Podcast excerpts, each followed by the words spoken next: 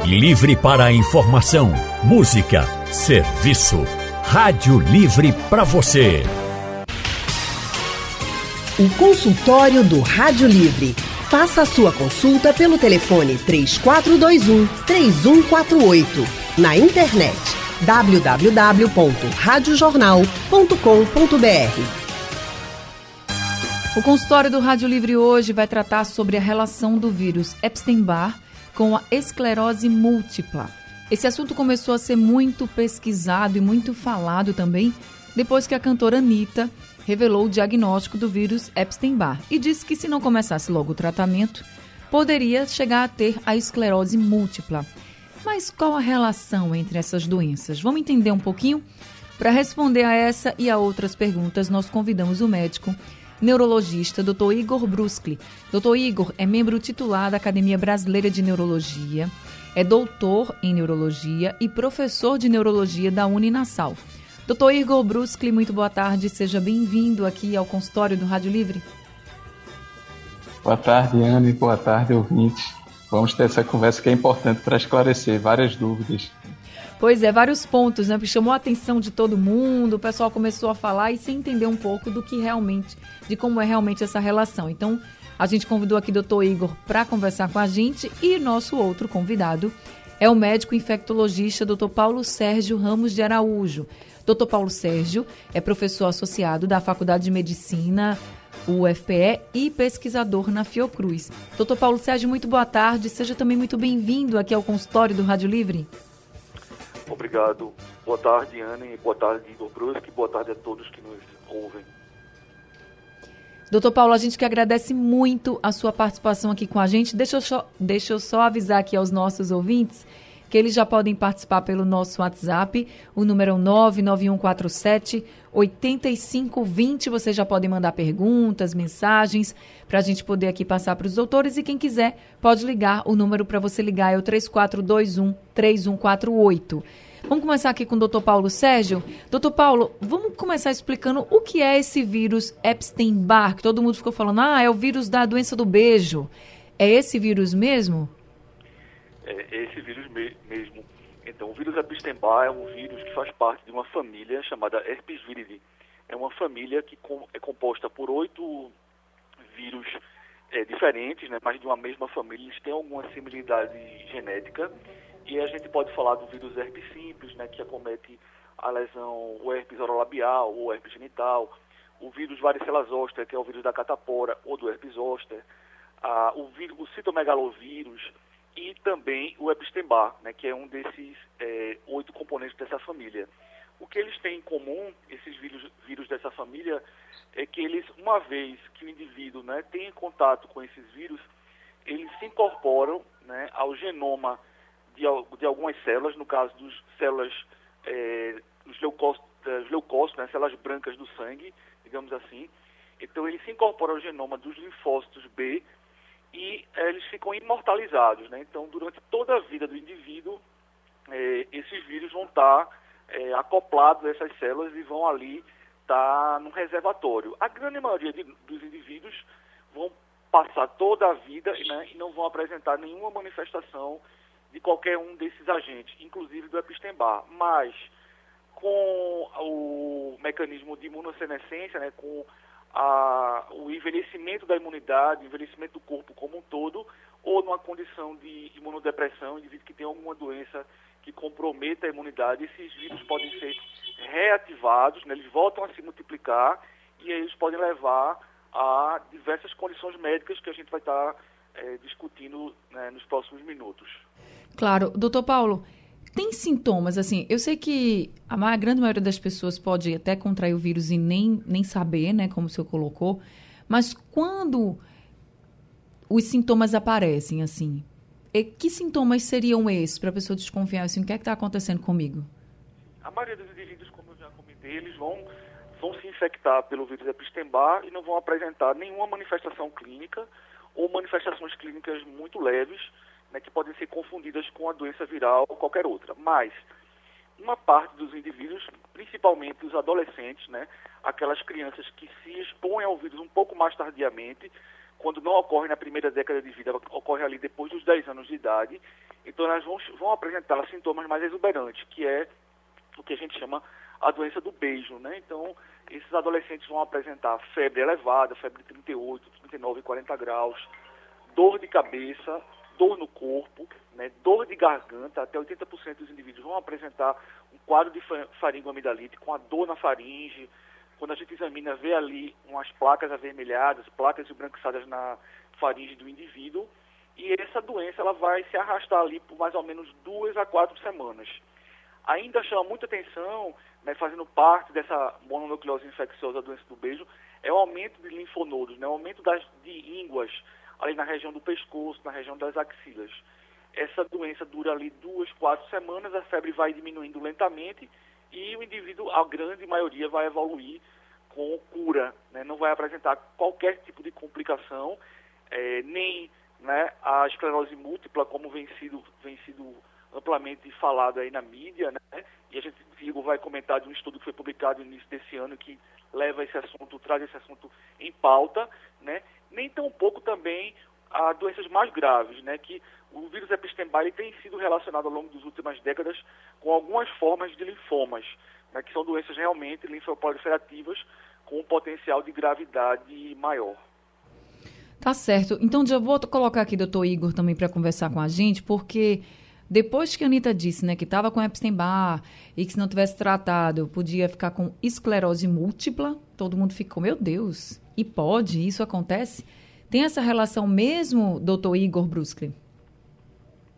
Na verdade, a gente precisa ficar bem claro assim, não é que o vírus causa a esclerose múltipla, que todo mundo que vai ser contaminado, que é grande parte da população, o Pedro Paulo falou, a maioria não vai ter sintoma, sintoma muito leve, senão praticamente toda a população seria portadora de esclerose múltipla. A esclerose múltipla é uma doença chamada autoimune. O que é que é isso? Em determinado momento, eu passo a produzir anticorpo contra o meu próprio cérebro. É como se eu não reconhecesse mais o cérebro como fazendo parte do organismo e eu quero destruir o cérebro. E eu, o sistema imunológico tem um erro e aí passa a produzir anticorpo contra o cérebro. O que é que ocorre? Uma das teorias que ele tem, existem fatores genéticos que predispõem a pessoa a ter esclerose múltipla e o que chama fatores ambientais. Seria o local de moradia, cor da pele, sexo feminino, vitamina D baixa, e entra aí também o vírus Epstein-Barr como um possível fator de risco. Porque esse vírus ele pode causar uma desregulação no sistema imunológico. E aí, entre aspas, seria como se fosse o gatilho para uma doença autoimune. Mas isso ainda é uma hipótese, não é que a pessoa vai ter, olha, se eu não ficar curado desse vírus, eu vou ter a esclerose múltipla. Que aí terminou causando um certo pânico, todo mundo com medo, que esse vírus causa a esclerose múltipla. A maioria não vai ter. Ele pode estar envolvido como um fator de risco para as pessoas que têm esclerose múltipla, mas ele não é a causa por si. Entendi. Então, para tranquilizar as pessoas, se você for diagnosticado com Epstein-Barr, não pensar, ah, eu vou ter esclerose múltipla porque eu fui diagnosticada com esse vírus, né, doutor? Isso tem que ficar claro para todo mundo. Isso, exatamente. Deixa eu colocar aqui o Fernando de Casa Caiada, que ligou para a gente, está ao telefone, nosso ouvinte, no nosso consultório. Fernando, boa tarde, seja bem-vindo. Boa tarde, boa tarde, Anne. Eu, eu, era, eu era ouvinte, eu não vou ser mais. Vou ser por quê? Eu liguei aí no dia de, de Neymar estava, a sua atendente aí não deixou eu entrar no ar. Entendeu? Ela disse, não, vai dizer o quê? Quer dizer, eu tenho que falar com você, não com ela. E a gente, o tratamento da gente está péssimo. Eu sou um ouvinte da, do rádio, da Rádio Jornal, não é de hoje não, é desde o tempo de Machado Santos, uhum. entendeu? Agora eu estou muito, eu muito sentido, estou com muito, é muito, é, porque você sabe uma coisa, Andrade Rio Doce entra todo dia e a gente não pode entrar. Aí não, eu queria olha, saber que atendimento é esse que vocês estão com nós. É, seu Fernando, seu Fernando, seu Fernando, acho que foi um, um mal entendido, na verdade certo? Não, não se preocupe com isso não, que aqui tem espaço para todos os ouvintes. Fique tranquilo, fique tranquilo. Não, eu estou lhe dizendo de coração. Olha, veja bem, eu estou dizendo assim a você, porque eu... Aí você sabe que tem um grande, um grande, um grande advogado que vai conversar com o Geraldo Freire, que eu escuto tudinho. Se você perguntar uhum. eu digo todas as coisas. Então, o Geraldo Freire é Paulo... É Paulo... Esse é o nome dele agora, doutor Paulo Perazzo? Perazzo. Doutor Paulo Perazzo veio aqui alugar uma casa em Olinda, aí o me disse, é, tu tá com a chave daquela casa? Eu digo, estou. Ele entrou aqui na minha casa e disse, assim, tu só deve ligar, na, tu vai na radional, digo, toda hora, doutor, tá vendo aí? Aí ele disse, mas rapaz, tu é um ouvinte, sou ouvinte assim, não é de agora não, desde de 70 que eu escuto a Rádio Jornal. Muito obrigada, Agora, viu, seu eu Fernando? Tô, não, eu era, mas não estou mais, entendeu? Porque o tratamento pra gente, pra mim, principalmente pra mim, que eu já tô com 70, tá M, tá M, o tratamento tá M. E eu não tô mais gostando disso, não. Sei. Eu vou deixar Isso- de ouvir a Rádio Jornal. Infelizmente é isso, por causa do mau, do mau tratamento de vocês aí. Seu Fernando, eu lhe É, peço porque- desculpas, eu estou lhe dizendo que foi, deve ter sido mal entendido, eu lhe peço desculpas. Mas agora, aqui no consultório, o senhor gostaria de participar, de fazer alguma pergunta? Não, tô dizendo a você isso, que eu tô, ah, pra mim, o tratamento de vocês aí tá M pra mim. Agora, você me desculpe que eu tava só nervoso. Um abraço e uma boa tarde pra ti, fica com Deus. Um abraço também, seu Fernando, muito obrigada, viu, por sempre estar com a gente. Fique, fique tranquilo, fique calmo, que todos os nossos ouvintes são muito queridos e estão, estamos aqui sempre abertos para atender a todo mundo. Consultório do Rádio Livre hoje está falando sobre a relação do vírus Epstein-Barr com a esclerose múltipla. E a gente está conversando agora com o médico neurologista Dr. Igor Bruschi e também com o médico infectologista Dr. Paulo Sérgio Ramos de Araújo. Dr. Igor, um estudo desenvolvido por cientistas de Harvard, nos Estados Unidos, apontou justamente essa questão dessa relação entre o Epstein-Barr aumentando o risco da pessoa ter esclerose múltipla, como o senhor tinha colocado aqui pra gente, que não é necessariamente assim, vai ser uma regra, a pessoa tem o Epstein-Barr e vai ter esclerose múltipla, mas pode aumentar o risco. Inclusive, nesse estudo, eles dizem que analisaram assim, mais de 10 milhões de militares, que foi uma pesquisa bem ampla, e que o risco de uma pessoa ter a esclerose múltipla aumentou 32 vezes após a infecção pelo Epstein-Barr. Essa, essa conclusão desse estudo, por exemplo, essa constatação, pode ajudar de alguma forma na prevenção, por exemplo, doutor?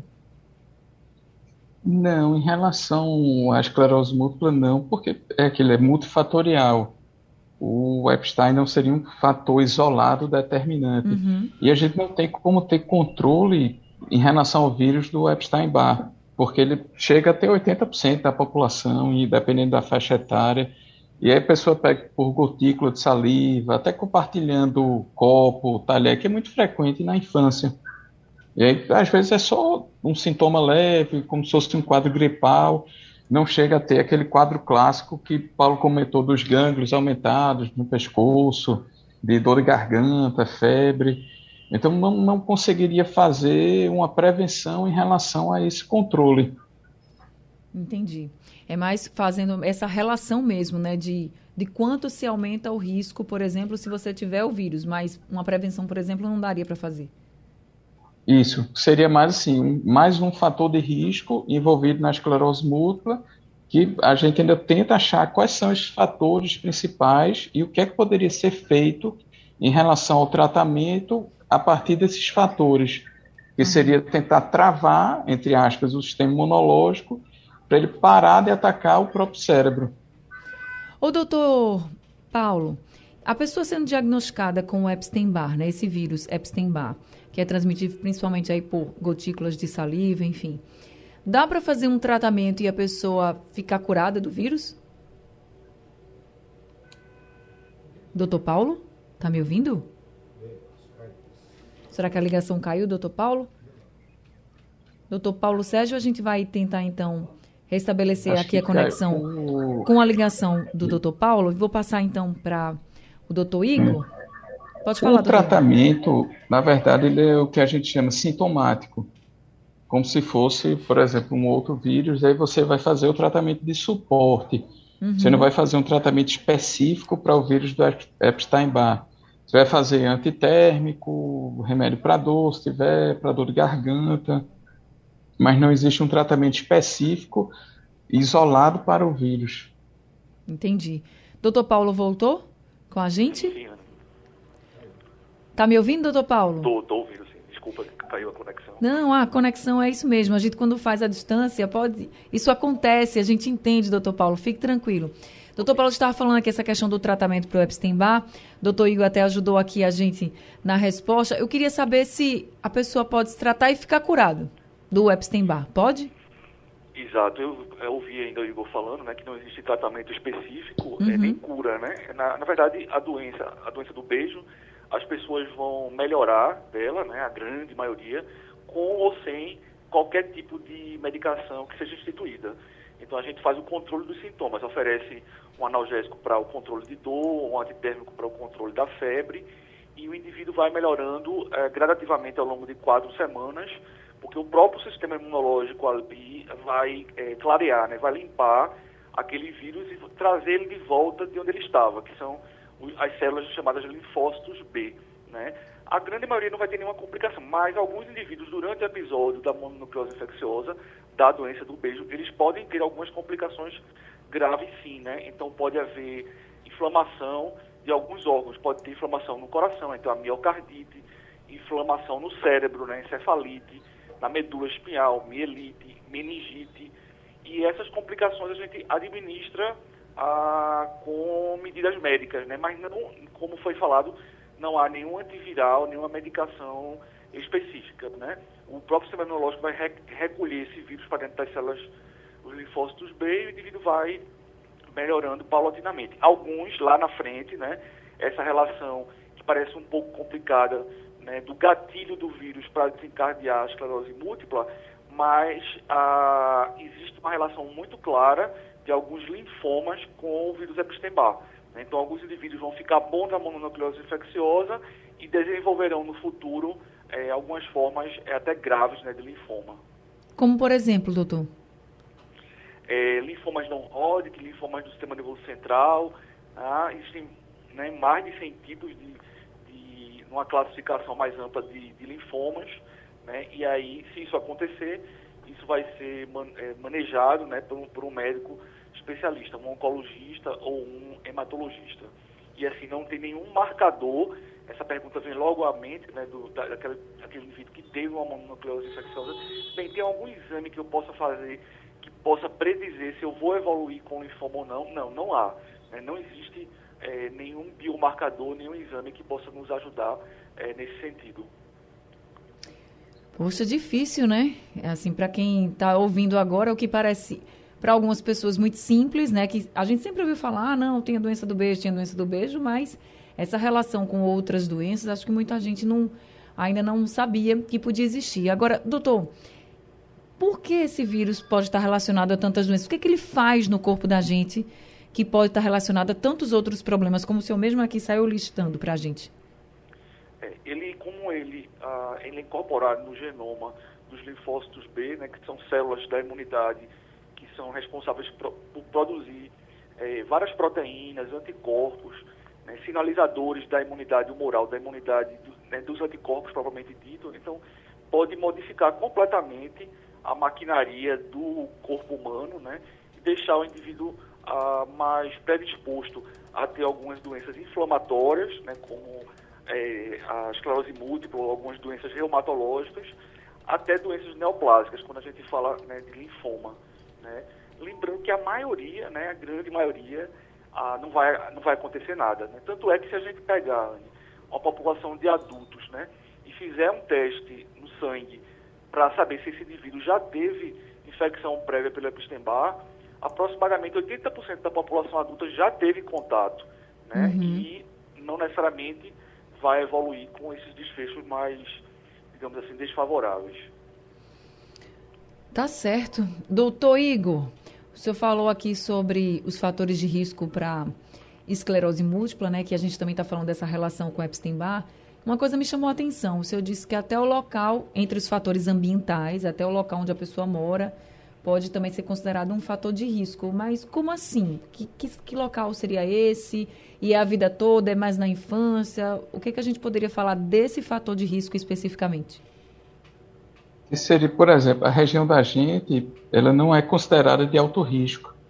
Diferente da, da região da Europa, os países mais ao norte, eles têm um risco maior. Isso ainda não está claro exatamente o porquê, mas um dos possíveis fatores seja em relação à exposição solar e o nível de vitamina D.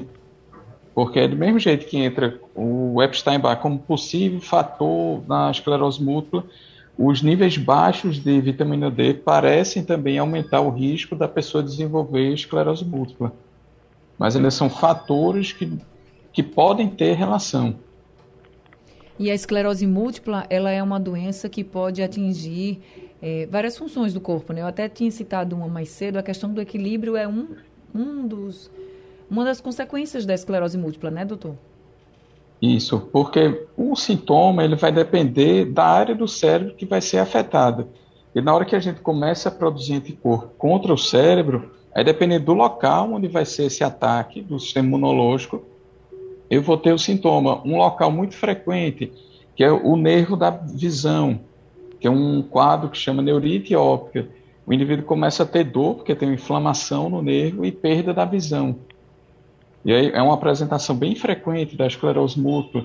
Outros, algumas queixas de sensibilidade, por exemplo, formigamentos, ou perda de sensibilidade, perda de força, incoordenação, porque pode pegar a área do equilíbrio a pessoa fica sem conseguir se equilibrar, ou quer pegar alguma coisa e erra, fica um, um movimento descoordenado. A atriz Ludmila Dyer também tinha divulgado, né, que estava, que foi diagnosticada com esclerose múltipla e disse, né, que foi causada pelo vírus Epstein-Barr. O doutor Igor Brusclis já explicou para a gente que não existe assim, ah, estou com Epstein-Barr, vou ter esclerose múltipla, não é assim, não é uma, não é uma coisa tão ligada. É comum, mais um é dois, né? Existe o fator de risco, mas não significa que todo mundo que vai ter o vírus Epstein-Barr, por exemplo, da doença do beijo, vai ter esclerose múltipla. Aí eu queria saber, doutor, se, é, doutor Igor, se o fator de risco que pode levar à esclerose múltipla, ele vai, por exemplo, é, determinar que aquele tipo de esclerose múltipla vai ser, vamos dizer assim, mais grave do que outro. Porque a gente vê algumas pessoas convivendo com esclerose múltipla e que tem menos problemas, menos consequências do que outras pessoas. Né? Tem gente que, como a gente colocou a questão do equilíbrio, tem gente que não consegue ter equilíbrio mesmo e, e é muito complicado para a pessoa ter equilíbrio. Tem gente que tem muitos problemas na visão. O senhor falou aqui que depende da área do cérebro que for, que for atingida, mas essa consequência da doença por exemplo, atingir a área da visão ou atingir a área do equilíbrio, ser mais forte em, umas pessoas, em um, uns pacientes e em outros não, está relacionado ao fator de risco ou não? Não. Isso aí é uma dúvida que a gente tem muito, que, que seriam o que a gente chama os preditores de evolução. Que seria quem é aquela pessoa que vai evoluir com forma grave? A gente, o ideal seria você conseguir identificar isso de forma precoce a gente ainda não tem um marcador que consiga falar isso para a gente. E do vírus, assim, porque aquilo, a, esclerose múltipla vai cometer cerca de 1% da população. E aí, veja, 80% já teve contato com o vírus. E só 1% da população tem a doença. Então, mesmo que você tenha tido, a chance é muito pequena de você ter. Lembra, é o que a gente chama de espectro de doença todas as doenças elas vão ter o meio, que seria a maioria, que seria uma curva de distribuição. Então, uma maior parte ali na média seria uma apresentação uhum. mediana, 5% uma forma muito leve e 5% uma forma muito grave. Isso seria mais ou menos para qualquer doença. Um exemplo, pressão alta. Algumas pessoas vão modificar o estilo de vida e já controlam. A grande maioria vai usar remédio e controla e um percentual pequeno vai usar várias medicações e mesmo assim não vai controlar, que seria aquele grupo que vai estar para os 5% da forma mais grave. Aí isso também, a esclerose múltipla também fica com essa distribuição mais ou menos. Tá certo. Respondido então aí o doutor Igor. Estão chegando aqui algumas mensagens no nosso WhatsApp e vocês estão ouvindo o telefone tocar. Doutor Paulo Sérgio, quando a pessoa é, está com o vírus do Epstein-Barr, por exemplo, e ela vai ter sintomas, quanto tempo depois esses sintomas, depois que você contrai o vírus, né? Esses sintomas podem aparecer, aparecem rapidamente em quem vai aparecer ou podem, pode demorar muito? É, esse período de mais ou menos duas a três semanas, né? Mas em média, a grande maioria vai apresentar os sintomas após sete a dez dias o contágio, né? Esse contágio habitualmente é através da saliva. Né? Por uhum. isso que tem aí o nome de doença do beijo, né? É, é, há necessidade desse contato, que pode ser boca a boca, né? Por um beijo, Mas é, é importante dizer também que se aquele indivíduo que estava com o vírus na saliva né, a, usou um copo, usou um talher, imediatamente após um outro indivíduo né, utiliza esse mesmo copo, esse mesmo talher, ele pode, né, pode veicular o vírus de um indivíduo para o outro. Por isso que a gente fala que é comum, né, em criancinhas pequenininhas, na idade escolar, elas às vezes na escolinha trocam, né, esses objetos, utensílios, mas não é adequado, né? Como também não é adequado um adulto, né, pegar uma colher, um copo é, e transferir, né, aquele mesmo copo talher para a boca de uma criança, porque pode estar ali acidentalmente, aquela pessoa pode estar sem sintomas e pode estar é, transferindo o vírus para aquela criança que ainda não não foi exposta ao vírus. Então a faixa etária mais comum seria na infância, mas pode surgir em qualquer momento da vida. Pode surgir em qualquer momento da vida. A maioria, a maioria dos indivíduos vão, vão entrar em contato com o vírus ainda na primeira década de vida, né, uhum. na fase ainda escolar, né, e a maioria não vai apresentar sintomas. Quando esse contato ocorre ali após os 10 anos de idade, né, na, na, na, uma fase um pouquinho mais tardia, é mais comum ocorrer os sintomas mais exuberantes. Aquele quadro mais florido de febre, dor de garganta, gânglios, é, dor de cabeça e que se arrasta ali por duas a quatro semanas. É um vírus que tem risco de epidemia, doutor? Não, ele não tem esse poder epidêmico não, né? De, habitualmente fica circunscrito ali entre aqueles indivíduos, aqueles indivíduos ali que tiveram contato né, saliva a saliva. Entendi. É, a gente tem aqui até tem até uma mensagem para o doutor Igor aqui da Vânia, doutor Igor. É, a Vânia mandou uma mensagem aqui escrita lhe agradecendo. Ele diz que o senhor foi um, ela diz, né, que o senhor foi um anjo na vida da irmã dela, Valéria, que teve uma síndrome paraneoplásica, passou nove meses na UTI e o senhor nunca desistiu da irmã de Dona Vânia. Então ela está dizendo aqui que é muito grata Diz que eu e minha família, assim, eu e minha família somos muito grata a ele. Então é Vânia, nosso ouvinte. Vânia, obrigada pela mensagem. Está aí, doutor Igor, uma, um agradecimento público para o senhor. Muito obrigado. Eu, quero... eu lembro demais desse caso, foi bem marcante. Tá vendo? E foi marcante também para a família, né? O cuidado que o senhor teve, parabéns também, viu? É muito importante a gente saber que tem médicos que realmente assim estão lá junto do paciente, não só tecnicamente, mas como seres humanos também, né? Agora, doutor Igor, voltando a falar um pouquinho sobre a esclerose múltipla, a gente sabe que o senhor até já explicou, é uma doença autoimune, é uma doença que mexe e é uma doença que atinge o, o nosso cérebro, que mexe com as nossas funções. Quais são as novidades que a gente tem no tratamento da esclerose múltipla. Eu até tinha visto uma notícia de que a Anvisa tinha liberado um novo, um novo tratamento, que é a claribidina. Esse tratamento é oral, de curta duração, uma eficácia prolongada, ele já está sendo usado, doutor? Já, já está sendo usado, já tem grande experiência no mundo, que se torna mais uma opção de medicação via oral. Que no início era uma limitação grande, nós não tínhamos opções via oral eram todas injetáveis, ou subcutâneo, intramuscular, ou de forma venosa. E aí foram, ao longo do tempo, desenvolvendo novas medicações com administração oral, que fica bem melhor para a pessoa, bem mais prático. O manuseio também é mais fácil, que alguns injetáveis tem que é, armazenar em geladeira, em ambiente refrigerado. E era um estresse, assim, de faltou energia, como é que faz? Ou a pessoa, eu vou viajar, e aí, como é que eu consigo levar a medicação? Às vezes, limitava muito a vida da pessoa. E aí, com as opções orais, facilitou e a eficácia até ficando bem maior do que algumas medicações injetáveis. Então, a perspectiva, na verdade, hoje a gente usa o objetivo de tratamento que é sem evidência de atividade da doença, que seria o objetivo ideal, é a pessoa não ter nenhuma evidência da doença, um controle total nem na imagem, que a gente faz ressonância de controle para ver se está aumentando alguma alteração no cérebro. Seria não ter aumento e nem a pessoa ter nenhum que a gente chama surto. Seria uhum. um sintoma novo. Uhum.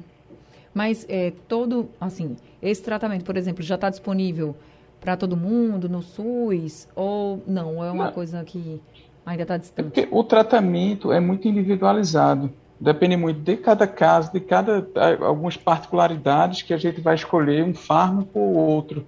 que hoje em dia a gente tem mais de 10 opções para o tratamento. Então isso é muito individualizado em cada situação, em cada contexto. É, depende de onde a pessoa foi atingida, né? E como é que está esse tratamento. Tem gente que descobre muito cedo a esclerose múltipla. E tem gente que a doença já acomete as pessoas quando elas estão mais velhas. Tem uma faixa etária mais comum, doutor? A maioria vai estar, tá, vão ser mulheres em torno de 30 a 40 anos. A maioria, mas aí pode acometer criança, idoso, homem, mulher, mas a maioria vão ser mulheres em torno de 30 a 40 anos. É uma doença autoimune, mas tem relação, ou pode ter uma relação hereditária, por exemplo? Existem fatores genéticos. A gente fala, existem fatores genéticos e ambientais. Viram isso com estudos em gêmeos. E aí os dois têm um risco maior, então tem algum fator genético. Até isolaram algumas regiões que a gente chama HLA, que podem estar relacionados à esclerose múltipla. E é, é como se a pessoa tivesse uma predisposição genética e algum fator ambiental foi o gatilho para aquela predisposição e aí teve essa desregulação do sistema imunológico. Que eles tentam ver exatamente qual seria esse fator genético para tentar bloquear e qual seria esse fator ambiental também para conseguir evitar e como é que seria assim, exatamente essa interação para bloquear essa interação e não ter o desenvolvimento do autoanticorpo. Tá certo. Doutor Paulo, para a gente ir finalizando aqui o nosso consultório, se tivesse como dizer para a gente prevenir o Epstein-Barr, né, esse vírus da mononucleose, a doença do beijo, como muitas pessoas chamam, seria só essa questão, por exemplo, da saliva? Exato, né? É uma questão é, comportamental, etiqueta, né? Então, primeiro, proteger as crianças pequenininhas e evitar que troquem chupeta, troquem talheres, troquem copos com outros amiguinhos e com adultos de casa, né? E para os adolescentes que começam ali a namorar, né? Quanto mais é, exposição por beijo, né? Maior risco de cruzar, haver o cruzamento ali de uma pessoa que está assintomática, né? Com Epstein-Barr e transferir através da saliva o vírus de um para outro. Então, essas são realmente as formas mais importantes de transmissão que as pessoas têm que pensar, né, na medida do possível, é, tentarem controlar. Tá certo, doutor Paulo Sérgio Ramos de Araújo. Muito obrigada por esse consultório e por esclarecer tantos pontos aqui para a gente sobre o Epstein-Barr. Uma boa tarde para o senhor. Muito obrigado, Anne, pelo convite. Um abraço aí para você e um abraço para o colega e amigo Igor Bruschi. Seja sempre muito bem-vindo aqui com a gente. Doutor Igor, muito obrigada também por mais esse consultório, por tantas orientações que o senhor trouxe, também trazendo novidades aí sobre a esclerose múltipla. Muito obrigada, viu? Obrigado, boa tarde a todos. Uma boa tarde para o senhor, seja também muito bem-vindo aqui com a gente sempre. Bem, gente, obrigada também aos ouvintes. Esse foi o consultório do Rádio Livre. O consultório está chegando ao fim, o Rádio Livre de hoje também.